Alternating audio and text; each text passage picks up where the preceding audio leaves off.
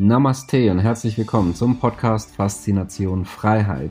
Schön, dass du wieder dabei bist und wie jede Woche haben wir heute wieder ein spannendes Thema mit wichtigen Tipps und Tricks, die auch dein Leben transformieren. Mein Name ist Thorsten Wittmann und ich bin internationaler Finanzautor, Speaker, Selfmade Multimillionär und Gründer einer der größten Geld-Communities im deutschsprachigen Raum. Und jetzt lass uns loslegen. Wie sicher sind die Banken aktuell wirklich und wie entwickelt sich der Finanzsektor, der immer digitaler wird mit allen Vor- und Nachteilen? Wir haben hier einen spannenden Gast, der prädestiniert ist für diese Fragen und der uns heute mal wieder Rede und Antwort stehen wird. Ich spreche von Dr. Markus Krall. Ja, und Dr. Krall ist Volkswirt, Unternehmensberater, Bestsellerautor, heute wieder unser Gast. Ja, und wir unterhalten uns heute über das Banksystem und das neu entstandene entstehende digitale Geldsystem.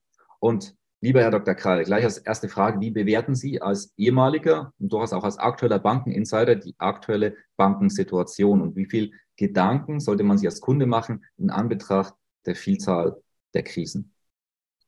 Also es ist ja so, dass die, die Bankenkrise, die, die ich ja schon in meinem ersten Buch ähm, oder jedenfalls in meinem ersten unter meinem Klarnamen veröffentlichten Buch Der Tragecrash vor einigen Jahren prognostiziert habe, bisher ausgeblieben ist. Aber die ökonomischen ähm, Probleme, die ich damals beschrieben habe, die sind nicht weggegangen.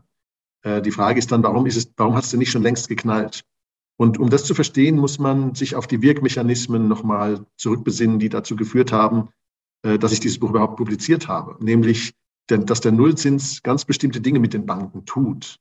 Äh, Im Wesentlichen sind es zwei Dinge. Äh, das eine ist, dass der Nullzins als Subvention wirkt für all die Unternehmen, die schon längst pleite machen sollten, aber nicht pleite gehen, weil sie vom Nullzins am Leben erhalten werden. Sie müssen ihre Kapitalkosten nicht mehr verdienen.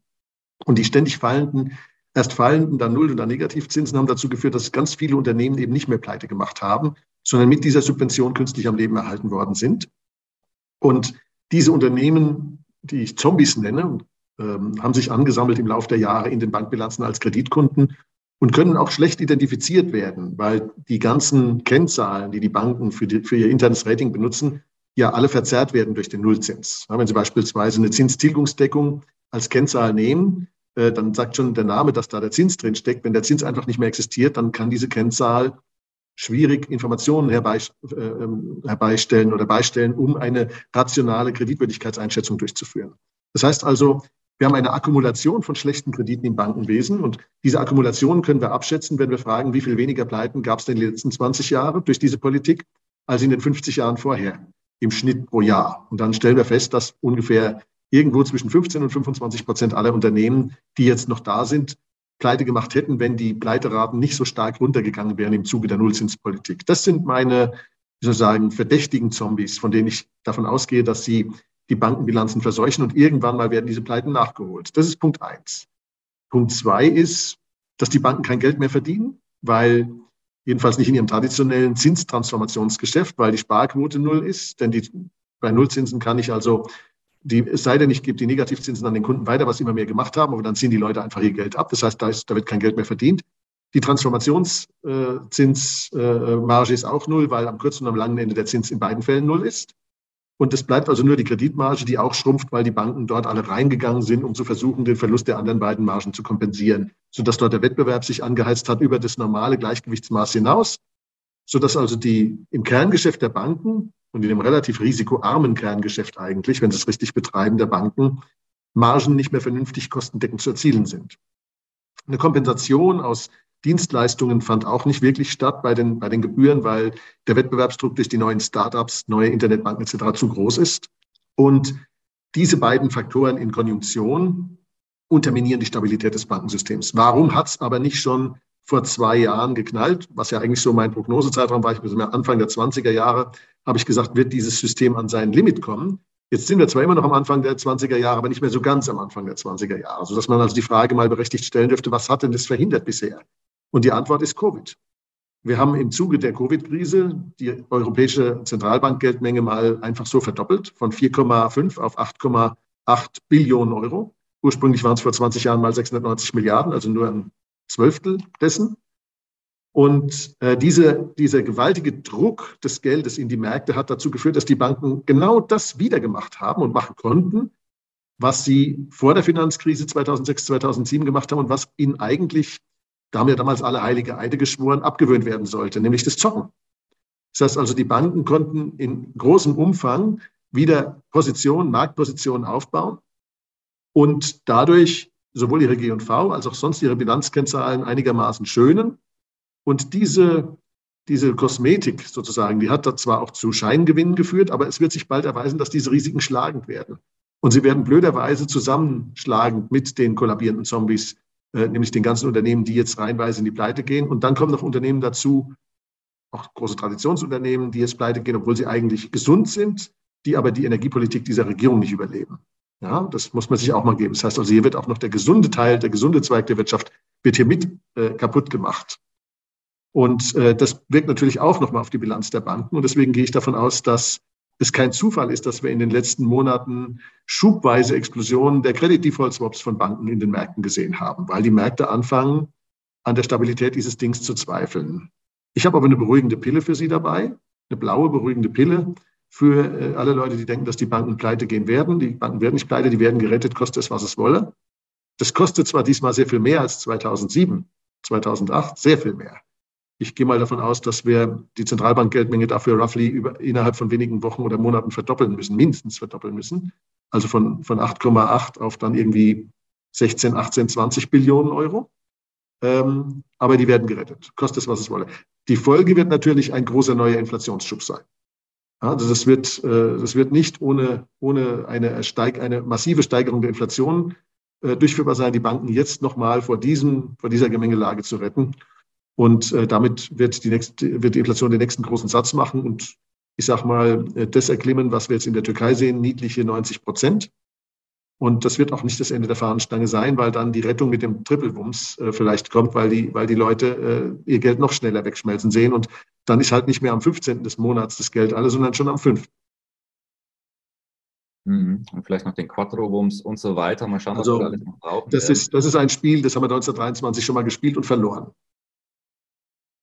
Zumal unsere arbeitsteilige Wirtschaft mehr als 100 Prozent Inflation nicht überlebt. Also wir hatten 1923, ich habe es mal durchgerechnet, im November 23 hatten wir eine annualisierte Inflationsrate von 2600 Quadrillionen Prozent. Das ist eine Zahl mit 26 Ziffern.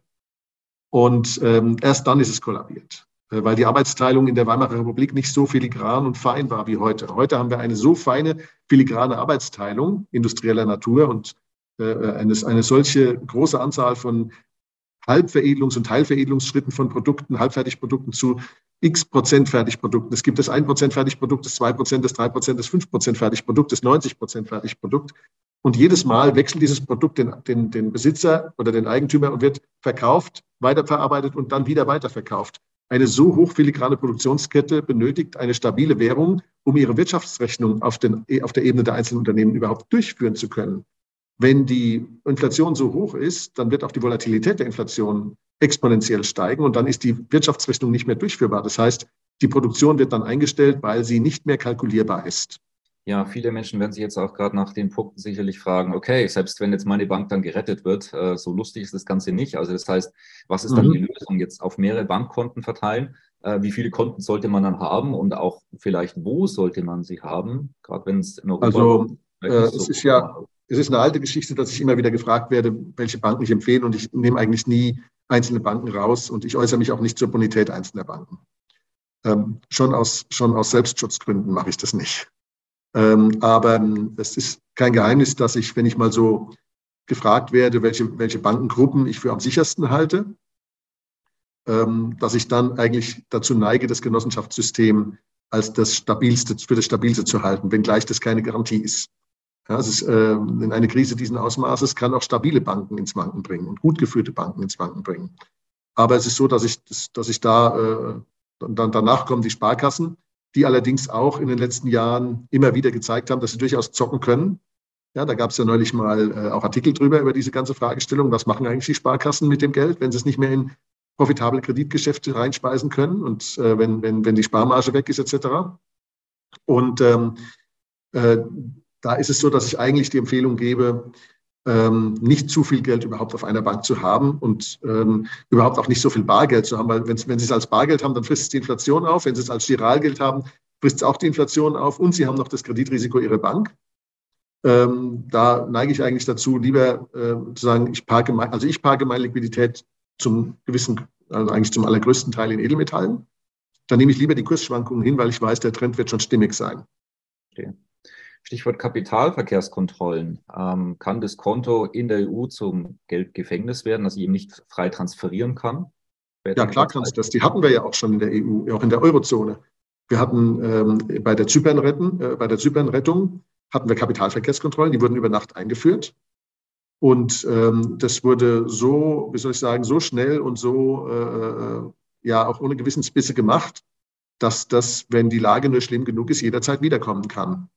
Und dann ist das Geld tatsächlich gefangen. Ja? Und Kapitalverkehrskontrollen sind leider auch oft einhergehend mit Einschränkungen des Staates, wofür man sein Geld ausgeben darf, weil sie ja die Kapitalflucht in erster Linie verhindern sollen. Das heißt, äh, was wir dann sehen werden, ist, dass, dass der Staat sich in unsere ökonomischen Entscheidungen in einer Weise einmischt, wie wir das zuletzt vielleicht in der DDR hatten oder äh, in, in, in, der, in der Planwirtschaft, äh, der Kriegswirtschaft der, der Nationalsozialisten. Wenn Sie heute Leute nach einer Kriegswirtschaft rufen hören, und es gibt Politiker, die das tatsächlich ohne rot zu werden machen, dann, ist die, dann sind die Kapitalverkehrskontrollen die logische Konsequenz einer solchen Kriegswirtschaft. Da kann ich nur vorwarnen, die Folgen einer solchen Politik wären für die Reste dessen, was wir an Wirtschaftskraft jetzt noch haben, desaströs. Hm. Also vielleicht ähm, sinnvolle Auslandskonten oder Geld schon außerhalb der EU vielleicht auch nicht verkehrt von dem her? Also Diversifikation heißt auch immer internationale Verteilung des Vermögens. Hm. Ja, macht Sinn. Ja, gehen wir doch mal auf das ähm, neue digitale System also so, wir haben ja da sehr interessante Pole. Wir haben ein dezentrales neues Finanzsystem, auch abgekürzt DeFi beispielsweise, was ziemlich jung ist, was sich neu herausentwickelt. Und dann haben wir auch den Gegenpol digitale Zentralbankwährungen, das heißt mhm. der digitale Euro etc. Da lassen sich auch ein paar unschöne Sachen damit machen mit der Zeit, wenn es zumindest missbraucht werden sollte. Mhm. Wie sieht Sie das Ganze? Ähm, in welche Richtung geht es und was dürfen wir hier erwarten? Also ich sehe das digitale Zentralbankgeld im höchsten Maße kritisch. Ähm, neuerdings ist es ja sowieso und so, dass äh, die EZB davon redet, dass das digitale Zentralbankgeld das Bargeld, das Bargeld äh, auf, auf, auf lange Sicht substituieren, also verdrängen soll. Und ähm, ursprünglich hieß es ja mal vor einigen Jahren, als man das erste Mal mit dieser digitalen Zentralbankgelddebatte angefangen hat, nein, nein, nein, also äh, äh, das soll das Bargeld nicht ersetzen, sondern ergänzen, dass die Wahlmöglichkeit der Bürger soll erweitert werden um das digitale Geld und nicht, und nicht verringert werden. Das sind, das sind Schwüre, die sind nicht von Dauer. Die sind ungefähr so haltbar wie der Maastrichter Vertrag. Und ähm, ich denke, dass die Gefahren mit dem digitalen Zentralbankgeld, die damit einhergehen, erheblich sind. Erstens mal ist es so, dass dann der Staat in Gestalt der Zentralbank weiß, wofür wir unser Geld ausgegeben haben, von der Wiege bis zur Bahre. Das heißt, wir werden vollkommen gläserne Menschen sein. Der Staat weiß genau, wofür wir unser Geld ausgeben und er kann uns auch daran hindern, es für bestimmte Dinge auszugeben. Er kann uns daran hindern, Flugreisen zu buchen. Er kann dieses Geld äh, in seiner Verfügbarkeit einschränken, wenn ihm das Sinn danach steht. Gerade auch bei Inflationstendenzen kann er uns sagen, ihr dürft jetzt nur noch 70 Prozent von eurem Gehalt ausgeben, die anderen 30 Prozent wandern auf ein Treuhandkonto oder werden treuhänderisch mal festgehalten für euch. Keine Sorge, es ist nicht weg, ihr könnt es nur nicht ausgeben. Äh, dann werden die Menschen merken, dass das gar nicht ihr Geld ist, sondern dass die Zentralbank es ihnen nur geliehen hat. Und natürlich lässt sich so ein digitales Geld wunderbar verknüpfen mit einem Social Scoring System nach chinesischem Vorbild. Das wird bei uns nur nicht Social Scoring System heißen, sondern es wird CO2-Fußabdruck heißen. Ja, jetzt habe ich gehört, ich habe das noch nicht verifiziert, ich kann mir gar nicht vorstellen, dass es stimmt, aber jemand hat mir erzählt, es gäbe die ersten Banken in irgendeinem europäischen Land, die also beim Abheben am Geldautomaten die Gebühr in Abhängigkeit vom CO2-Fußabdruck des Kunden berechnen. Also umso schlimmer der, der Sünder sozusagen ist, äh, umso höher ist dann die Gebühr, die er bezahlen muss. Also wenn einer einen, einen Verbrenner fährt statt ein Elektroauto, dann zahlt er mehr. Ja, mal abgesehen davon, dass ich das für, ein, für eine kriminelle Gängelei halte und dass man solche Banken boykottieren sollte, wenn, wenn, wenn, wenn man mich fragt, ist das, zeigt es den Trend auf, in die da, in die Richtung, in die da gedacht wird, in die diese Menschen denken. Äh, der Bevormundung, der Gängelung, des Aufoktroyierens äh, unwissenschaftlichen Unsinns auf die Verhaltensweisen der Menschen. Und letzten Endes ist das das Abbild einer hässlichen Tyrannei, die da ihr Haupt erhebt. Also ich kann äh, an diesem digitalen Zentralbankgeld nichts, aber auch überhaupt nichts Gutes finden. Wer digitales Geld möchte, hat die Möglichkeit heute schon mit EC-Karte, mit Kreditkarten, mit Apple Pay, mit, äh, mit, äh, mit, mit, äh, mit allen möglichen Formen von digitalen äh, Zahlungsverkehrsmethoden das zu tun. Ja, und äh, warum sollte denn ein digitales Zentralbank-Monopolgeld besser sein als die Dienstleistung, die private Anbieter, die natürlich da verdrängt werden würden davon? Also es kommt da noch hinzu, das wäre eine Verdrängung der, der, der Kreditkarten und der, der, privaten Zahlungsverkehrsanbieter aus dem Markt ohne jeden Grund. Also äh, das ist äh, im Grunde genommen auch äh, äh Markt, von einer Marktwirtschaft überhaupt nicht zu rechtfertigen. Warum soll ich denn dann Monopol errichten, wenn ich eine Wettbewerbswirtschaft habe, die es besser kann und die vor allen Dingen auch auf die Bedürfnisse der Kunden eingehen kann, wie zum Beispiel Diskretion oder wie zum Beispiel äh, äh bestimmte Servicepakete, die der Kunde vielleicht haben will. Äh, ein Monopolist hat all das nicht nötig, der wird immer einen schlechteren Service liefern als ein privater Wettbewerber und die privaten Wettbewerber würden verdrängt werden von so einem digitalen Zentralbankgeld. Aber das ist, wie gesagt, noch nicht das Schlimmste. Das Schlimmste ist, dass es die Basis legt für eine digitale Tyrannei. Was bedeutet, sprich, wenn mir der Peter Müller nicht passt und der macht, äh, der schreibt die ganze Zeit irgendwie Kritisches und äh, das ist dann irgendwie Hassrede oder sonst was, dann mhm kann der halt vielleicht rausgenommen werden. Da kann der einfach vielleicht nicht mehr bezahlen. Da kriegt er auch keinen Flug mehr beispielsweise. Irgendwo. Ja, der kriegt da vielleicht, der kann sich vielleicht keinen Computer mehr kaufen oder er kriegt das Internet gesperrt, weil er kein Internet mehr bezahlen kann, äh, um seine Meinung kundzutun. Oder äh, man äh, erlaubt ihm nicht mehr zu reisen, also keine Flug- oder Zugtickets zu kaufen oder nicht mehr zu tanken. Ähm, äh, da gibt es unendlich viele Möglichkeiten, wie das digitale Zentralbankgeld eingesetzt werden kann, um unbotmäßige Meinungsabweichler ähm, zu äh, ja, äh, zu gängeln und zu tyrannisieren und ihrer bürgerlichen Freiheiten zu berauben und in ihrer bürgerlichen Existenz zu zerstören. Ähm, und dass das keine, keine, äh, keine graue Theorie ist, äh, das sehen wir ja. Also zum Beispiel, wenn wir das Thema Zensur uns anschauen, vor wenigen Jahren noch war Zensur etwas, was wir uns in dem Maße, wie es heute stattfindet, äh, überhaupt nicht vorstellen konnten. Und jetzt nehmen wir beispielsweise mal Twitter, da ist das Thema Zensur jetzt auf dem Rückzug, weil da mal einer hergegangen ist mit, mit freiheitlichen Überzeugungen und jetzt dagegen vorgeht und äh, genug tiefe Taschen hat. Und dann kommt jetzt schon der Aufschrei äh, aus der, aus der äh, etatistisch linken Ecke, dass das da Unding wäre, dass die Leute da jetzt plötzlich wieder sagen, was sie wollen oder was sie denken. Also wo kämen wir denn da hin? Ja, wenn, wenn also jeder sagen darf, was er denkt, ja, das darf natürlich äh, sagen, also es ist vollkommen in Ordnung, wenn man sagt, was man denkt, aber dann muss man links sein, bitte. Ja, und wenn man das nicht ist, dann darf man nicht sagen, was man denkt, weil dann ist es automatisch Hassrede. Hassrede wird auch in dem Social Scoring System wahrscheinlich äh, äh, äh, ganz schlimm, weil das wahrscheinlich ist Hassrede direkt äh, mit ihrem CO2-Fußabdruck verbunden. Ja, und ähm, ich denke, was wir tun sollten, ist, dass wir, dass wir auf diesem Ding einen Fußabdruck hinterlassen sollten. Ja, das sollten wir. Hm.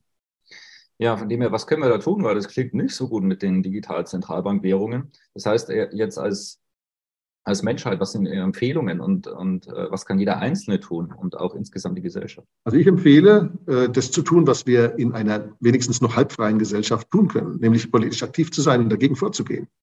Ich glaube, dass die freiheitlich denkenden Menschen die Mehrheit nicht nur in diesem Lande sind, sondern weltweit. Und ich glaube, dass ähm, die Leute nur deswegen denken, sie seien eine Minderheit, weil die linke Minderheit, die uns das alles aufzwingt, lautstark ist. Zumal sie ja nichts zu tun hat. Die, äh, das, sind ja die Trans das sind ja die Transferempfänger, das ist die transferempfangende Klasse. Und die hat ja nichts zu tun. Die lebt ja vom Geld der Leistungsträger. Die Leistungsträger rackern sich ab. Und was sie nicht, wo sie sich nicht abrackern, dann werden sie mit unsinnigen bürokratischen Vorschriften beschäftigt gehalten, damit sie nicht politisch aktiv werden. Das ist der Sinn bürokratischer Vorschriften. Und äh, die, nicht, die Nichtleistungsträger, mit anderen Worten die Leistungsempfänger, die haben alle Zeit der Welt und sind deswegen so lautstark, äh, wie sie sind. Und äh, äh jeder von denen produziert zehnmal so viel Lautstärke wie jeder Leistungsträger, der halt arbeiten und sich und seine Familie nur ernähren möchte. Und ähm, das heißt, wir müssen als, äh, als freiheitlich denkende Leistungsträger, müssen wir politisch aktiv sein und müssen klipp und klar eine Ansage machen, was wir wollen, was wir nicht wollen und müssen äh, das auch an der Wahlurne kundtun und wir müssen äh, auch unsere politischen und ökonomischen Aktivitäten daran ausrichten, dass wir denen sagen können, wir können euch auch die Grundlage für euer System entziehen, indem wir auswandern oder indem wir einen Teil unserer ökonomischen Aktivitäten ins Ausland verlagern, dahin, wo es nicht so schlimm ist wie hier. Ja, also wir haben viele, viele Möglichkeiten. Aber vor allen Dingen müssen wir bewusstseinsbildend arbeiten. Ja, wir müssen das Bewusstsein dafür bilden, dass die Freiheit die einzige Ordnung ist, die Menschenwürde herstellen und garantieren und, und sichern kann, nachhaltig sichern kann. Hier ist das Wort nachhaltig ausnahmsweise mal gerechtfertigt. Und wir müssen äh, diese Bewusstseinsbildung umsetzen in, wie ich sagen, politische Aktion, in Überzeugungsaktion. Und wir müssen vor allen Dingen den Leuten aufzeigen, dass die Krise, durch die sie jetzt laufen, kein Marktversagen ist, sondern dass sie das die Folge von sozialistischer Politik ist. Und dann tragen wir alle so unser Schärflein dazu bei, um solchen Bestrebungen entgegenzutreten. Und wenn einer digitales Zentralbankgeld einführen will, dann bin ich fürs Boykottieren. Ja? Also niemand kann mich zwingen, das zu benutzen. Jedenfalls, solange es noch kein Monopol hat. Und äh, wenn es ein Monopol hat, dann in der Tat ist es allerdings die Frage, ob man wirklich äh, in dem Land bleibt, äh, das einem sowas aufzwingt oder ob man da nicht wirklich geht. Ja. Boykott der digitalen Zentralbankwährungen und bewusst, dann schaffen wir dieses Thema, von dem her gerne teilen, liken, kommentieren. Gerade auch das Teilen von solchen Videos sehr wichtig, weil dann eben wirklich so ein Bewusstsein umhergeht und mehr Menschen sich Gedanken machen und dass sich dann eben auch äußert, dass eben nicht alles einfach so durchgesetzt werden kann, von oben und drüber gestülpt wird, äh, was vielleicht ähm, gerne gemacht werden würde. Also in dem her denke ich sehr gute Tipps. Jetzt auch was vielleicht noch, wir haben schon ein bisschen über, über Geldanlage gesprochen, also mhm. über Bank gesprochen, da glaube ich, brauchen wir, das haben wir durch als Thema heute, auch Edelmetalle ein bisschen. Also was sind Ihre aktuellen Favoriten, wo Sie sagen, okay, das kann man jetzt auch kurzfristig machen, investieren und was sind gute und sinnvolle Geldanlagen? Also immer noch sind Edelmetalle günstig, äh, dank der Zentralbanken übrigens. Äh, und zwar deswegen, weil die Zentralbanken äh, gegen die Edelmetalle interveniert haben. Also sie haben, die, sie haben den Markt äh, wieder mal, ähm, wie soll ich sagen, gemanagt, um nicht das böse Wort von der Manipulation benutzen zu müssen. Und deswegen ist Gold deutlich unter seinem fundamentalen Wert, wenn man es vor dem Hintergrund der aktuellen Inflation betrachtet. Und äh, das ist eine gute Sache für diejenigen, die sich vorbereiten wollen, weil sie können sich da noch für, mit weniger Geld eindecken, als sie normalerweise ausgeben würden. Das heißt, die Möglichkeit haben sie noch. Das Zweite ist, ich empfehle äh, resiliente Aktien. Resiliente Aktien sind so, vor allen Dingen solche aus Lebensmittelindustrie, Pharmazeutika. Allerdings empfehle ich da keine Pharmazeutika, die äh, in der Impfstoffindustrie zu stark engagiert sind, weil das Haftungsrisiko, das sich da abzeichnet, könnte erheblich sein. Ich würde es nicht im Portfolio haben wollen, auch wenn es natürlich eine subjektive Risikoeinschätzung ist an der Stelle noch. Ähm, das Thema Rüstungsgüter das sage ich seit drei Jahren, dass, dass die Spannungen äh, als Folge der ökonomischen Krise steigen werden und dass deswegen ähm, vermehrt Rüstung nachgefragt wird. Äh, das ist eine Prognose, die hat sich auch bewahrheitet, ist nach wie vor ähm, antizyklisch. Dann Rohstoff- und Goldminenaktien, äh, weil es eine Option auf die Stoffe sind, die sich im Moment stark verteuern, weil es die einzige Option darauf ist, die real unterlegt ist. Und ähm, und nicht nur mit Papier unterlegt ist. Also es gibt reale Optionen und es gibt Papieroptionen. Das sind eben Realoptionen. Ähm, und äh, Entertainment. Entertainment wird auch weiterhin äh, überdurchschnittlich performen, glaube ich, weil in schlechten Zeiten die Leute abgelenkt und unterhalten sein wollen. Äh, aber vor allen Dingen kostengünstiges Entertainment spielt hier eine Rolle. Und ähm, last not least Big Tech. Äh, ich weiß zwar, dass auch die Big Tech-Unternehmen leiden unter der Krise, aber äh, sie haben halt nun mal ein breit aufgestelltes Portfolio an Technologien, das auf viele Eventualitäten sie vorbereitet. Allerdings muss man sich natürlich angesichts der Metageschichte der letzten Monate auch anschauen, verfolgen sie auch die richtige Strategie oder haben sich auf einen strategischen Pfad begeben, der schiefgehen kann. Wir sehen am Beispiel von Meta eigentlich, also Schrägstrich Facebook, dass äh, strategische Fehlentscheidungen ganz schön Wert in ganz schön in ganz schönem Tempo wieder vernichten können und aus einem äh, ähm, aus einem Unternehmen, das ich sag mal, im, im Range von 4, 5, 600 Milliarden bewertet ist, wieder eins machen kann, das unter 100 Milliarden auch mal gehen kann. Hm, wunderbar, danke für Ihre Einschätzung. Ja, bevor ich Ihnen da auch nochmal das Schlusswort gebe, auch nochmal kurzer Hinweis, wir haben auch laufende Geldsicherheitstraining, verlinkt mir auch unterhalb von diesem Video, wo wir auch genau solche Themen eingehen. Äh, ich zeige dort mehrere Geldanlagen, die ich auch persönlich selber nutze. Ähm, vermutlich, ich vermute, äh, unser Gast heute hier ebenfalls, denn Edelmetalle sind auf jeden Fall auch dort mit dabei. Also gerne unterhalb von dem Video dann dort anschauen, da haben wir auch mehr Zeit, viel Aufklärung auch mit dabei. Ja, und vielleicht noch so das Schlusswort, wenn es auch vielleicht noch was Positives gibt, dann ist, glaube ich, jetzt auch so zum Ende nochmal ein guter Zeitpunkt. Ähm, genau, und dann. Es gibt, es gibt immer auch was Positives. Ähm, ich habe ja äh, neulich schon mal gesagt, äh, dass ich glaube, dass hinter der Krise eine großartige Zukunft mit großartigen Opportunitäten auf uns wartet. Und ich glaube, äh, diese, diese, die Chancen, die sich da bieten werden, die werden umso größer sein, je mehr wir uns geistig nicht nur auf die Krise vorbereiten, sondern auch auf das danach. Wir werden danach einen Riesenbedarf an vielen Dingen haben, ähm, die unternehmerische Opportunitäten eröffnen. Wir werden einen Bedarf an Energie haben. Wir werden einen Bedarf an äh, Bautätigkeit haben. Wir werden einen Bedarf an Infrastrukturreparatur haben. Wir werden einen Bedarf an äh, äh Logistikdienstleistungen äh, haben, der wieder, wieder wachsen wird durch dann wieder wachsenden Welthandel. Ähm, wir werden auch einen Bedarf nach neuen Technologien haben. Ähm, es wird sich auch der ganze Wissenschaftsbetrieb wieder umstellen, weg von Geschwätzwissenschaften hin zu realen Wissenschaften. Also wir werden viele Opportunitäten sehen. Und ich glaube, dass es sich lohnt, jetzt schon mal im Kopf anzufangen, darüber nachzudenken, wie sehen diese Opportunitäten denn aus? Und äh, das wird einige von uns dann überraschen, dass vielleicht das, was sie gerade tun, dann nicht mehr so die glorreiche Zukunft hat. Aber es wird neue Opportunitäten geben. Schließt sich eine Tür, gehen zwei neue auf. Und es werden jetzt im Zuge der Krise etliche Türen geschlossen, aber es werden hinter der Krise viele neue Türen aufgehen. Stellen sich geistig darauf ein, was wird nachgefragt werden, wenn die Menschheit wieder sich von ihrem, wie soll ich sagen, ja, von ihrer Dekadenz und von ihrem Wahn, Dinge nicht sehen zu wollen, abwendet. Und ähm, Ayn Rand hat mal so schön gesagt, man kann jeden Weg blind hinunterstolpern, den man möchte, aber man ist frei dazu, jeden Weg blind hinunterzustolpern, den man möchte, aber man ist nicht frei, den Abgrund zu vermeiden, den zu sehen man sich weigert. Wenn wir wieder lernen, mit offenen Augen durch die Welt zu gehen, dann werden sich denen, die die Augen aufmachen, Opportunitäten bieten, von denen träumen sie noch gar nicht. Hm. Ja, und geistige Flexibilität ist wichtiger denn je. Ich denke, das kann man definitiv auch noch dazu anmerken. Es passt sehr, sehr gut zu Ihrem Schlusswort. Vielen herzlichen Dank, dass Sie die Zeit genommen haben, auch für dieses Interview. Sie sind immer, Sie sind immer ein gern gesehener Gast in unserer Community. Dann würde ich sagen, bis zum nächsten Mal. Danke für das Interview. Danke, Herr Wittmann. Es war wieder eine Freude, mit Ihnen zu diskutieren.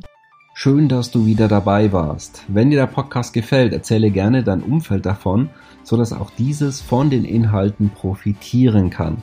Und falls du es nicht schon gemacht hast, abonniere den Kanal, damit du künftig keine Folge verpasst und vor allen anderen informiert bist. Gerne kannst du uns auch einen Kommentar und eine positive Bewertung bei Apple Podcast dalassen. Bis zum nächsten Mal, dein Thorsten Wittmann.